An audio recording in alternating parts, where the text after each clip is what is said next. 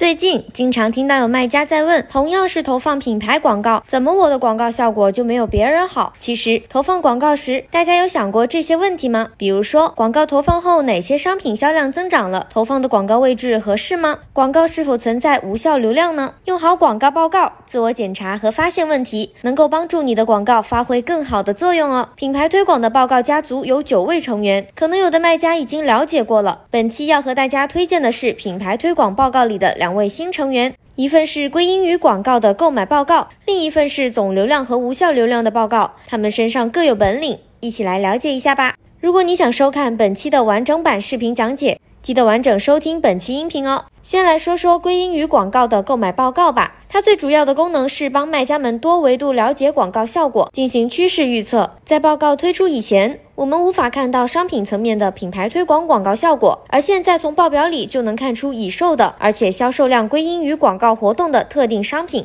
这些商品有两种归因类型：落地页上的推广和品牌光环效应。我们可以把报告里的多个指标排列组合来进行分析，以便下一步行动。这里给大家介绍三种常用的分析角度。第一种是看报告中已购买的 ASIN 和十四天订单数、销售额等数据，了解那些归因于广告的销售增长商品，看看。是促销商品、交叉销售商品，或者是尚未推广的商品，哪个表现更好？如果表现好的是正在推广中或者已经有促销等活动的商品，那么卖家可以进一步优化广告创意以及作为落地页的 ASIN 页面。如果产生了订单的 ASIN 还没有进行推广，那么可以为他们开启新的广告活动，推动销售进一步的发展。如果发现有已经推广但零销售的 ASIN，则需要认真研究一下，寻找原因了。第二种是看报表中的归因类型和已购买的 ASIN，分析广告推广和品牌光环的影响占比，在后续优化策略，扩大影响，也可以加强品牌旗舰店的打造，并进一步强化效应。第三种是重点关注报告的品牌新客相关指标，比如说新客户订单、